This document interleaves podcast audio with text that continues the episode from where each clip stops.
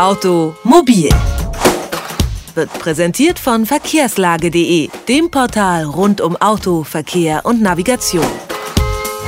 Wenn es um das Autofahren in diesen Tagen geht, dann gibt es zwei Themen, die alles dominieren. Der Osterverkehr natürlich und die hohen Spritpreise. Was die Spritpreise angeht, so ist eine Hoffnung das Elektroauto, verspricht doch die Technologie eine größere Unabhängigkeit vom Öl.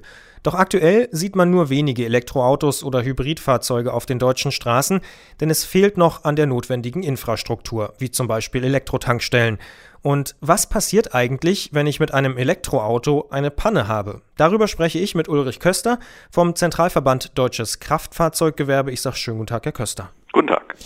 Ja, wenn ich mit meinem Auto liegen bleibe, dann ist mein erster Impuls immer eigentlich erstmal unter die Motorhaube schauen. Ist das bei einem Elektroauto auch ratsam? Äh, ich weiß nicht, ob das immer noch der erste Impuls ist. Äh, heute ist ja auch bei Autos mit konventionellem Antrieb kaum noch etwas selbst machbar. Da ruft man am besten gleich die Werkstatt an. Das stimmt, aber bei meinem Golf 2 geht das noch ganz gut. Das ist richtig. Je älter das Fahrzeug, umso einfacher ist es noch. In der Regel bei modernen Autos kann man aber kaum noch etwas selbst machen. Da muss man schon auch den äh, Servicedienst holen. Und ist es denn ratsam, da die Motorhaube aufzumachen oder ist es sogar gefährlich am Ende? Beim Elektroauto oder beim Auto allgemein ist es sicher nicht gefährlich, die Haube aufzumachen. Es ist nur so, dass bei den Elektrofahrzeugen, von denen es übrigens ja erstmal 5000 in Deutschland gibt. Bei knapp 43 Millionen Bestand ist das natürlich ein Tropfen im Ozean. Bei Elektroautos muss man das Thema Hochvolt beachten. Insofern raten wir dazu, und zwar ganz dringend, dass Elektroautos, wenn sie denn mal eine Panne haben, genauso wie die anderen Autos auch nur in der Fachwerkstatt gewartet und repariert werden. Hochvolt heißt Hochspannung.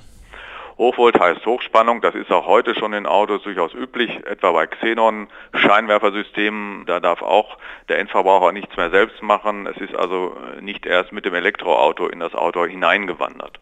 Wie bereitet sich denn die Branche auf das Elektroauto und mögliche Pannen vor? Gibt es da irgendwelche Szenarien? Ja, die gibt es. Im Kfz-Gewerbe haben wir inzwischen über 4000 Mitarbeiter ausgebildet als Fachkräfte für diese Hochvolt-Fahrzeuge die machen eigentlich nichts anderes, als die Autos dann spannungsfrei zu schalten, wenn denn repariert werden muss. Und äh, wenn man das in Beziehung setzt zu den 5000 Autos, die es gibt, Elektroautos, dann ist fast für jedes Auto auch eine Fachkraft da. Das heißt, da geht es eigentlich, aber es ist natürlich nicht flächendeckend, das System. Das kann es auch noch nicht sein, weil auch die Autos noch nicht flächendeckend angeboten werden. Die Ausbildung läuft ja weiter. Wir sind jetzt gerade im zweiten Jahr mit dieser Weiterbildung und die Zahl der ausgebildeten Hochvolt-Fachkräfte wird natürlich steigen mit der Zahl der Elektroautos. Kann ich mich denn in so einem Pannenfall mit einem Elektroauto, sagen wir mal, ich wäre einer der 5000, die eins hat, direkt auch an den Hersteller wenden und sagen, hey, ich habe hier eine Panne? Der beste Weg ist immer ähm, der Weg zur Werkstatt, äh, da wo das Auto oder das Autohaus, da wo das Auto gekauft wurde. Es gibt äh, auch schon jetzt bei jedem Auto ja den Notruf, äh, den man dann betätigen kann. Und da sollte man einfach die Werkstatt des Vertrauens oder die Werkstatt des Fahrzeugerwerbs anrufen und dann alles weitere mit den Fachleuten dort regeln. Sie haben es ja schon angesprochen, es gibt kaum Autos im Moment, die Infrastruktur ist noch nicht so richtig aufgebaut, es gibt auch noch nicht flächendeckend Experten, die das reparieren können.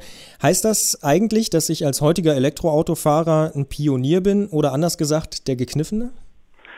In keinem Fall. Ähm, es geht ja darum, diese neue Technologie jetzt erstmal einzuführen und es gibt ja auch überschaubare Verkaufsstellen, wenn man ein Elektroauto fährt, ist man in der Regel in der Nähe auch seiner Verkaufsstelle, weil die Reichweite der Fahrzeuge ja relativ gering ist. Insofern gibt es eigentlich immer den direkten Draht auch zum Autohaus und zur Werkstatt. Da sehe ich überhaupt keine Probleme.